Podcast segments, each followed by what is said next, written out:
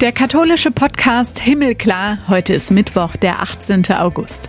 Herzlich willkommen, schön, dass ihr dabei seid. Ich bin Kathi Geiger und in den Geschichten von Menschen im Alltag mit der Corona-Pandemie geht's heute ums Kämpfen. Die Kampfkunst, die Ronald Ronny Kokert jungen Menschen, die nach Österreich geflüchtet sind, beibringt. Denen auch noch Kampfsport beibringen, na, da hat man schon mal Sorge oder es klingt nicht so richtig. Er erklärt uns aber, warum genau das der richtige Weg sein kann. Kämpfen ist ja grundsätzlich nichts, nichts Schlechtes. Man muss aber nicht unbedingt immer gegen etwas kämpfen. Man kann ja durchaus auch für etwas kämpfen. Für die Gesundheit, für den Schutz unserer Mitmenschen und für eine Bewältigung dieser Krise. Und wir lernen zu kämpfen, um nicht mehr kämpfen zu müssen.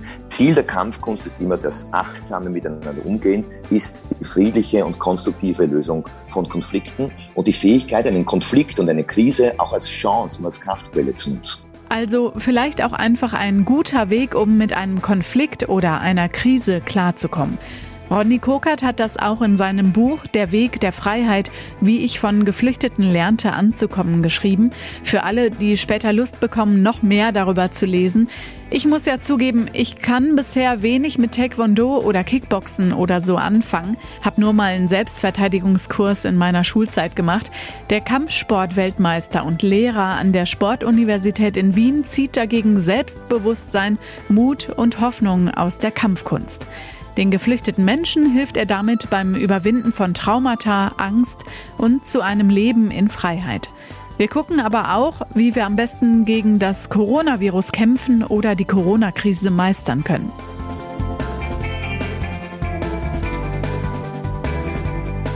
Und vorher noch das Neueste aus der katholischen Welt diese Woche. Die deutschen katholischen Bischöfe sind betroffen über die Zustände in Afghanistan.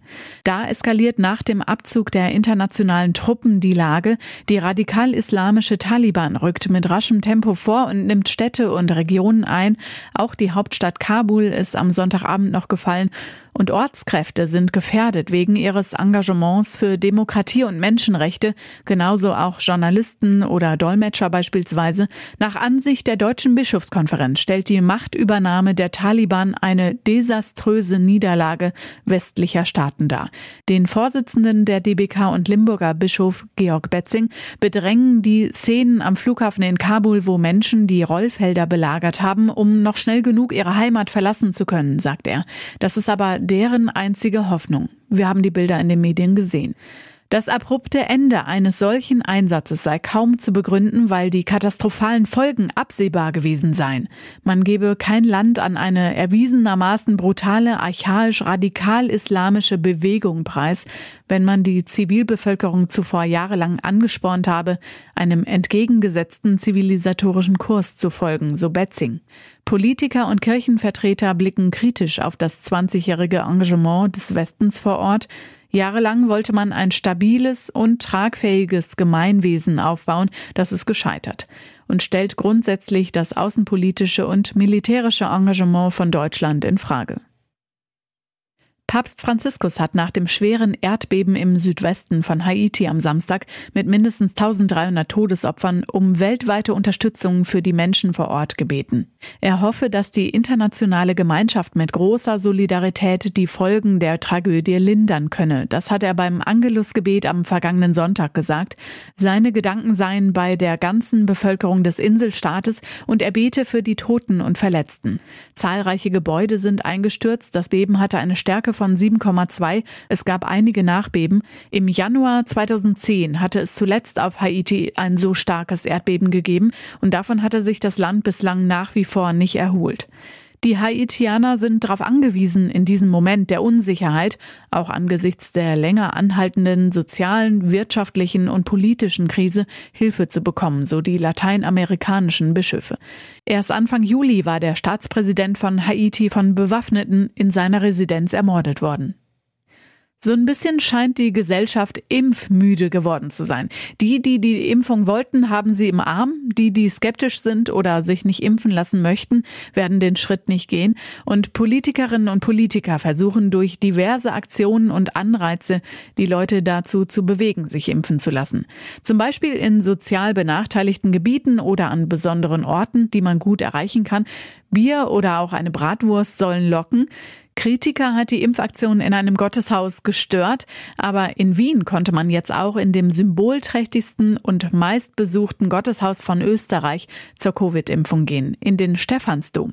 Letzte Woche gab es da eine Impfstraße von Donnerstag bis Sonntag in der seitlich gelegenen Barbara-Kapelle im Wiener Stephansdom. Und der Erzbischof von Wien, Christoph Kardinal Schönborn, hat festgelegt, dass es ein guter Ort ist für dieses Angebot, nennt es einen Dienst für das Heil der Seele eines Menschen durch durch die Impfung eine Heilung. In der Stadt lebt übrigens auch unser Gast.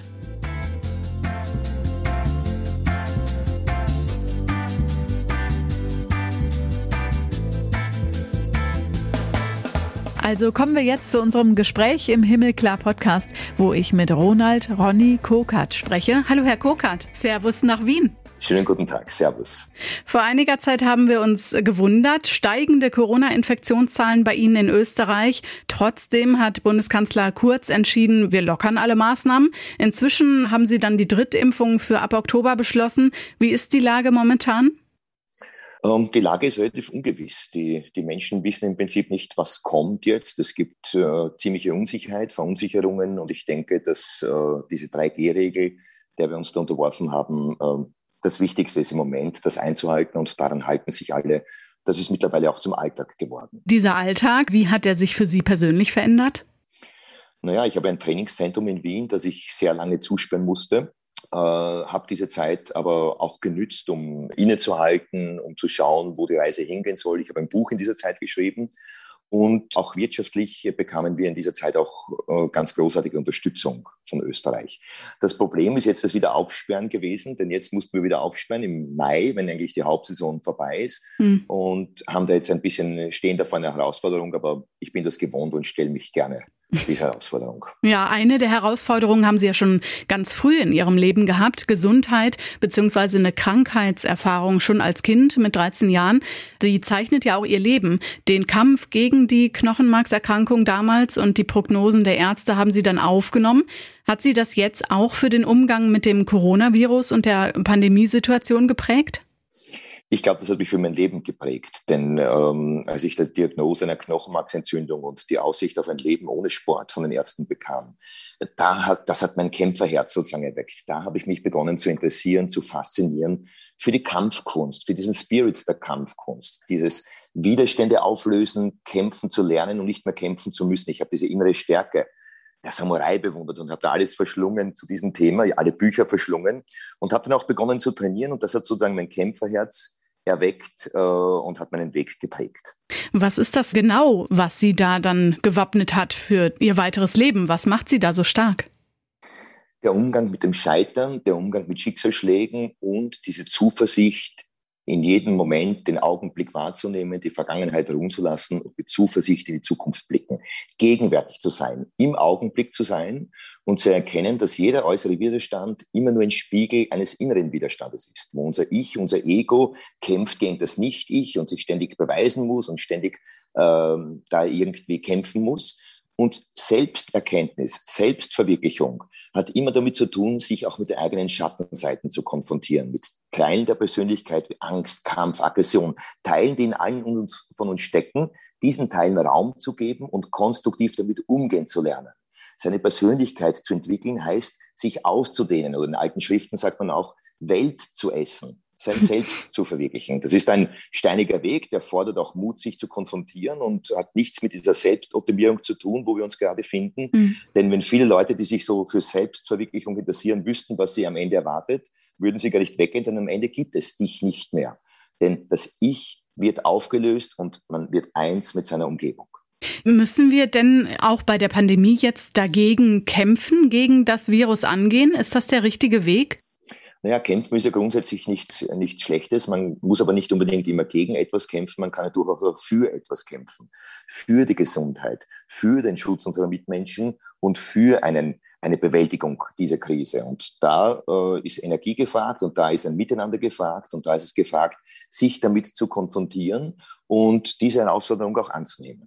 Synergy heißt das, was Sie da machen, fasst das ganz gut zusammen. Das lehren Sie auch inzwischen an der Universität in Wien schon seit einigen Jahren. Und solche Tipps und Hilfen geben Sie ja auch als Trainer im Kampfsport, in der Kampfkunst weiter. Taekwondo und Kickboxen zum Beispiel. Ein Weg zu dieser mentalen Stärke, die Sie da benennen? ein Weg, ja, ein Weg, ein sehr direkter Weg, weil die Kampfkunst, weil Shinergy als Trainingskonzept direkt reingeht in den Konflikt. Wir machen einen Konflikt bewusst auf der kleinsten Ebene, wo er sichtbar wird, nämlich diesen äh, körperlichen Kampf, diese Selbstverteidigung und zeigen dort einen Weg heraus. Im ersten Schritt erkenne dich selbst, da geht es um die Innenschau, da geht es um Gegenwärtigkeit, um diese Leichtigkeit und Gewandtheit. Erkenne den Gegner, da geht es auch um die Selbstverteidigung, denn auch wenn man an sich selber arbeitet, von den Mitmenschen kann man das nicht immer erwarten. Ständig ist man mit Abwertungen und Angriffen auf subtilen Ebenen konfrontiert. Sich da verteidigen zu können, ermöglicht auch mit einem offenen Herzen durch die Welt zu gehen. Mhm. Aber als letzten und wichtigsten Schritt die Verbindung. Erkenne dich selbst im Gegner. Erkenne, dass die äußere Wirklichkeit immer nur ein Spiegel deiner Innenwirklichkeit ist und werde eins. Dann kehrst du sozusagen zurück vom Alleinsein zum All eins sein. Dieses Training, in dem Sie das ja vermitteln, bieten Sie jetzt seit einigen Jahren äh, schon auch schwer traumatisierten, geflüchteten jungen Menschen an. Die Kritik an dem Projekt Freedom Fighters, warum bringen Sie denen auch noch bei, wie man kämpft? Aber warum machen Sie es? Gerade, gerade deshalb, weil das junge Männer sind, die vor Krieg und Terror geflüchtet sind, die schwer traumatisiert sind, die eine unsägliche Angst und unsägliches Leid erlitten haben und die hier angekommen sind. Die habe ich getroffen und ich habe genau gewusst, ich bin mit meinem Handwerk da am richtigen Platz. Ich habe gewusst, ich kann mit meiner Kampfkunst, mit Synergy, mit meiner Trainingsmethode diese jungen Männer und Frauen wappnen für ein Leben in Freiheit. Denn wie kann man denn mit Angst, wie kann man denn mit Wut und mit dieser Aggression umgehen lernen, als wenn man sich damit konfrontiert und einen konstruktiven Umgang damit findet? Äh, hineingehen in den Schatten, das ist unser Weg. Es, in unserer Gesellschaft werden immer so Persönlichkeitsanteile verneint, so wie kleine Kinder, die glauben, man hält sich die Augen zu und ist unsichtbar. Glauben viele Menschen, dass wenn man diese Seiten seiner Persönlichkeit nicht anschaut, sind die auch weg. Im Gegenteil, die wuchern dann im Schatten. Wir schauen hin, wir lernen zu kämpfen um nicht mehr kämpfen zu müssen. Ziel der Kampfkunst ist immer das achtsame Miteinander umgehen, ist die friedliche und konstruktive Lösung von Konflikten und die Fähigkeit, einen Konflikt und eine Krise auch als Chance und als Kraftquelle zu nutzen. Und diese Menschen, die das ja dann anwenden, die kennen Sie nicht nur aus Österreich, sondern Sie sind auch dreimal schon selbst, ähm, haben Sie sich ein Bild gemacht von den geflüchteten Lagern in Moria und Karatepe auf Lesbos. Wie ist die Situation mittlerweile, also jetzt mit Corona? ja, ich konnte dann nicht mehr tatenlos zusehen, wie Menschen dort leben, leiden und sterben mitten in Europa. Bin da zum ersten Mal vor eineinhalb Jahren hingefahren, habe mich ins Lager Moria hineingeschummelt mit einem Trick, habe dort gefilmt und die Bilder auch veröffentlicht, damit die Menschen sehen, wie dort eben jedes Menschenrecht gebrochen wird, wie Menschen am nassen Boden leben, leiden, sterben, nichts zu essen haben, keine sanitären Anlagen.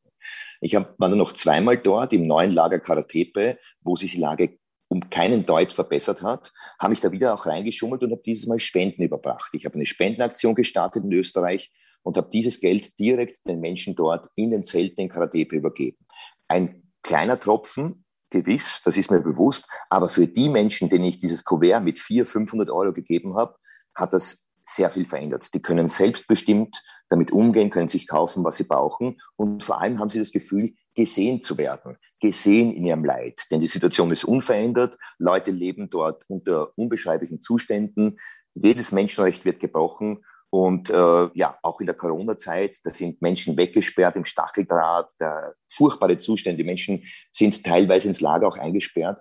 Und das findet mitten unter uns statt, mitten in Europa. Mhm. Hilfe wäre dort so leicht möglich und für mich ist das auch von der österreichischen Politik immer noch der Tatbestand unterlassener Hilfeleistung, dort nicht hinzuschauen und die Menschen dort nicht zu evakuieren. Da das würde für uns und für Europa keinen Unterschied machen und das würde niemandem auffallen, die würden niemandem etwas wegnehmen. Im Gegenteil, wir könnten erkennen, wie viel wir profitieren können von diesen Menschen, die geflüchtet sind, die alles verloren haben, aber sich die Hoffnung auf ein besseres Leben behalten. Da bleibt die Frage natürlich, ob dann ein Kuvert mit Geld für einzelne Personen ausreicht. Aber Sie haben selbst Initiative ergriffen und den Menschen dieses Geld ja gebracht. Und Sie sagen, es wäre ein leichtes, den Menschen zu helfen. Was müsste denn von der Politik aus passieren? Was wünschen Sie sich? Naja, von der Politik müsste man mal hinsehen. Man müsste natürlich einmal, natürlich bedarf es auch langfristiger Maßnahmen. Und natürlich müssen auch die Fluchtursachen betrachtet werden. Aber dort auf Lesbos ist ein Notfall, das ist ein, ein Notstand. Dort sterben Leute. Ich habe dort Kinder getroffen, die sich das Leben nehmen wollen. Äh, dort muss man hinschauen, muss helfen. Man muss die Leute dort evakuieren. Man muss sie einen Zugang zu einem vernünftigen Asylverfahren, zu einem anständigen schaffen. Und man muss mit Integrationsmaßnahmen begegnen, die den Namen wirklich verdient haben. Zum Beispiel meine Initiative der Freedom Fighters, wo ich junge Männer und Frauen einlade, mit mir gemeinsam Kampfkunst zu trainieren, Körper und Geist zu wappnen, um Energie und Kraft zu schöpfen für das neue Leben in Freiheit. Welche Perspektive geben Sie den jungen Menschen denn da in Österreich, die Sie begleiten, weit über das Kampfsporttraining ja auch hinaus? Ja, ich bereite sie auch auf Kampfsportturniere vor, mit großem Erfolg. Die Burschen haben Staatsmeistertitel gewonnen, World Cup-Siege bis hin zu einem Weltmeistertitel 2019. Eine schier unglaubliche Geschichte, die vor allem durch diesen Kampfspirit entstanden, durch diesen Kampfgeist entstanden ist. Und das hat nichts mit Aggression zu tun, sondern die Jungs haben mit sehr viel Achtsamkeit, mit sehr viel Respekt gekämpft, konnten auch verlieren. Die Art und Weise, wie sie mit Niederlagen umgehen, wie sie mit ihren Gegnern umgehen, das zeichnet sie aus. Und zusätzlich begleite ich sie auch zu Lehrstellen ähm, suchen, vermittle ihnen Lehrstellen, das auch mit Erfolg. Ein junger Mann hat jetzt eine Kochlehre im Modell Sache absolviert, ähm, begleite sie da und begleite sie auch zu Asylverfahren, wo ich versuche, sie zu unterstützen und auch als Zeuge sozusagen darzulegen, wie gut sie integriert sind. Denn diese jungen Männer, und ich will da jetzt nicht mit der rosaroten Brille drauf sehen, denn es gab auch junge Männer, die ich nicht in den Kurs aufnehmen konnte mhm. oder die ich des Trainings verweisen musste, die zu aggressiv waren, die zu rücksichtslos waren, die sich nicht integrieren konnten oder die zu sehr gefangen waren in ihren religiösen Dogmen. Die musste ich auch verweisen. Aber die, die geblieben sind, die haben es geschafft, die sind Teil unserer Gesellschaft, ein sehr wertvoller Teil unserer Gesellschaft und die zeichnen sich vor allem durch diese Verbundenheit aus, durch eine Dankbarkeit, durch eine Höflichkeit und den Mut zur Freiheit. Es geht nicht nur irgendwie einfach ums Kämpfen und einfach draufhauen, keine Schlägerei. Dazu verbinden Sie ja den Sport einerseits und andererseits mit dem Zen-Buddhismus. Selbstverteidigung, Bewusstsein und Meditation spielen da auch eine große Rolle.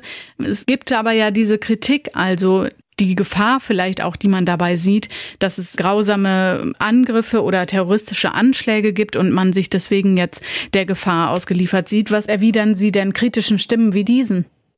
Naja, es gibt furchtbare Verbrechen und es gibt natürlich auch unter geflüchteten Menschen, die furchtbare Verbrechen begehen und da ist mein ganzes Mitgefühl mit den Opfern und den Hinterbliebenen. Aber man muss da eben genau hinsehen. Man darf nicht alle für das Vergehen einiger weniger verurteilen. Mein Training gestalte ich, wie gesagt, gemäß dem Spirit der Kampfkunst. Wir meditieren, wir stehen, wir aktivieren unsere Energie und wir üben diese Technik und wir üben diese Weichheit, diese Verbindung mit dem Partner. Das ist aus diesen Gegeneinander kämpfen, wie ein Miteinander üben, wie ein Tanz, mhm. was trotzdem sehr effektiv ist in der Selbstverteidigung, aber es geht um diesen achtsamen, respektvollen Umgang.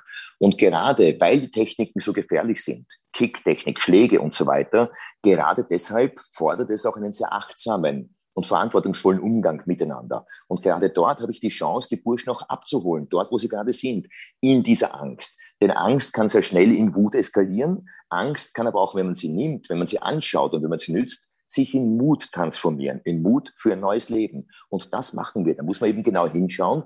Und für mich ist die Kampfkunst und für mich ist unser Shinuchi Training immer noch der direkteste Weg, um mit Angst umgehen zu lernen und aus Aggression Mut zu schaffen. Gab es bei Ihnen einen Moment der Angst auch, als die Corona-Pandemie auf uns zukam? Nein, nein. Äh, erstens war ich nicht unmittelbar ja betroffen und Angst entsteht ja immer unmittelbar und es geht uns doch hier sehr gut. Also ich habe ein Dach über den Kopf, ich habe Familie, ich habe alles und diese Befürchtung, was alles kommen wird, die entsteht ja wieder nur durch ein Vordenken, durch ein Denken in die Zukunft, wo man immer interpretiert, wo man vergleicht mit der Vergangenheit und wo so diese Prägung auch immer zum Vorschein kommt.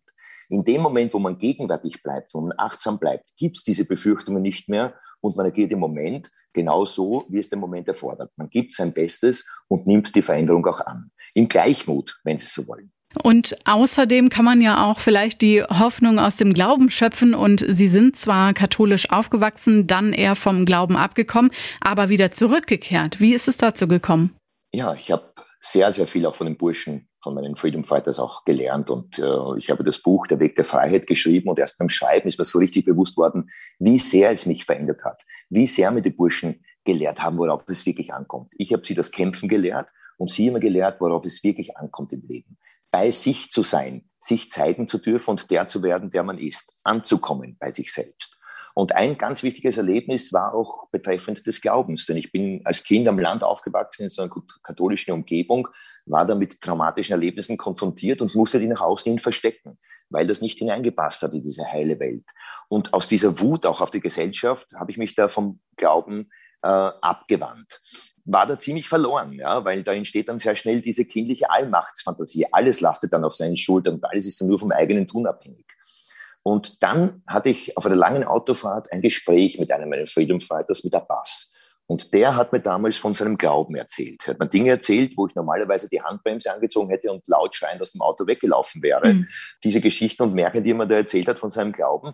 Aber in dem Fall war es alles anders. Denn Abbas hat mir mit so einer Ruhe, mit so einer Liebe auch davon erzählt, was ihm Kraft schenkt, was ihm Vertrauen gibt, dass ich tief berührt war und da, damit und nach diesem Gespräch auch wieder zu meinem Glauben zurückgefunden habe, nämlich zum Glauben an eine göttliche Macht, die größer ist als wir, diese verbindende Kraft und habe mich befreit von dieser Allmachtsfantasie, alles lastet auf meinen Schultern und habe mich da, wie gesagt, verbeugt vor dieser göttlichen Kraft, vor Gott. Was gibt Ihnen denn, Herr Kokert, bei all dem, also der Arbeit mit Menschen wie Abbas zum Beispiel und auch jetzt in der Corona-Situation Hoffnung?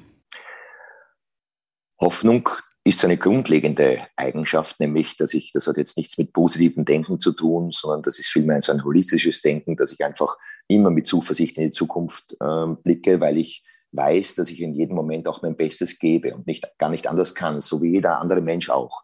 Das heißt, sich von diesem freien Willen, von dieser Illusion des freien Willens zu befreien und sich auch einzuklinken und auch bewusst zu werden, wie klein jeder einzelne Mensch ist und wie klein welche Staubkorn ist und wie kurz das Leben ist und wie schnell man nicht mehr am Leben ist und dass das ganze Leben eigentlich Scheitern bedeutet, denn am Ende lebt man ihn nicht mehr. Das schenkt einem diese Lebensfreude und das lässt einem diesen Augenblick und jeden Augenblick als ganz besonderen Augenblick wahrnehmen und das schenkt einfach diese Freude am Leben, diese Freude am Leben zu sein und mit meinem Burschen dieses, diese Verbindung, die da stattgefunden hat. Ich habe noch nie so eine so einen Sinn in meinem Leben gespürt. Und ich denke, der Frage nach dem Sinn, jeder Mensch kann seinem Leben den Sinn geben, den er will. Und der Sinn ergibt sich immer auch im Nutzen für seine Mitmenschen, sich auch für andere einzusetzen, zu sehen, wie kann man mit seinem eigenen Glück auch das Glück anderer Menschen positiv beeinflussen. Und ich habe noch nie so eine, so eine Sinnhaftigkeit und so eine Erfüllung gespürt wie mit dem Training mit den Burschen, wo ich ihnen gezeigt habe, wie gesagt, zu kämpfen, um nicht mehr kämpfen zu müssen und so viel zurückbekommen habe und so viel äh, Lebensfreude, so viel Gleichmut zu, und das Gefühl angekommen zu sein, bei mir selbst zurückbekommen habe, dass ich den Burschen unendlich dankbar bin. Danke sehr für unser Gespräch, Herr Kukert. Ich danke Ihnen. Auf Instagram und Facebook könnt ihr auch mitkriegen, wenn es die neue Folge vom Himmelklar Podcast gibt und wer unser Gast ist. Genauso auf Twitter, da heißen wir Himmelklar-Pod. Ich bin Katharina Geiger und nächste Woche gibt es die nächste Folge mit Renato Schlegelmilch, der mit Eckhard von Hirschhausen spricht. Macht's gut!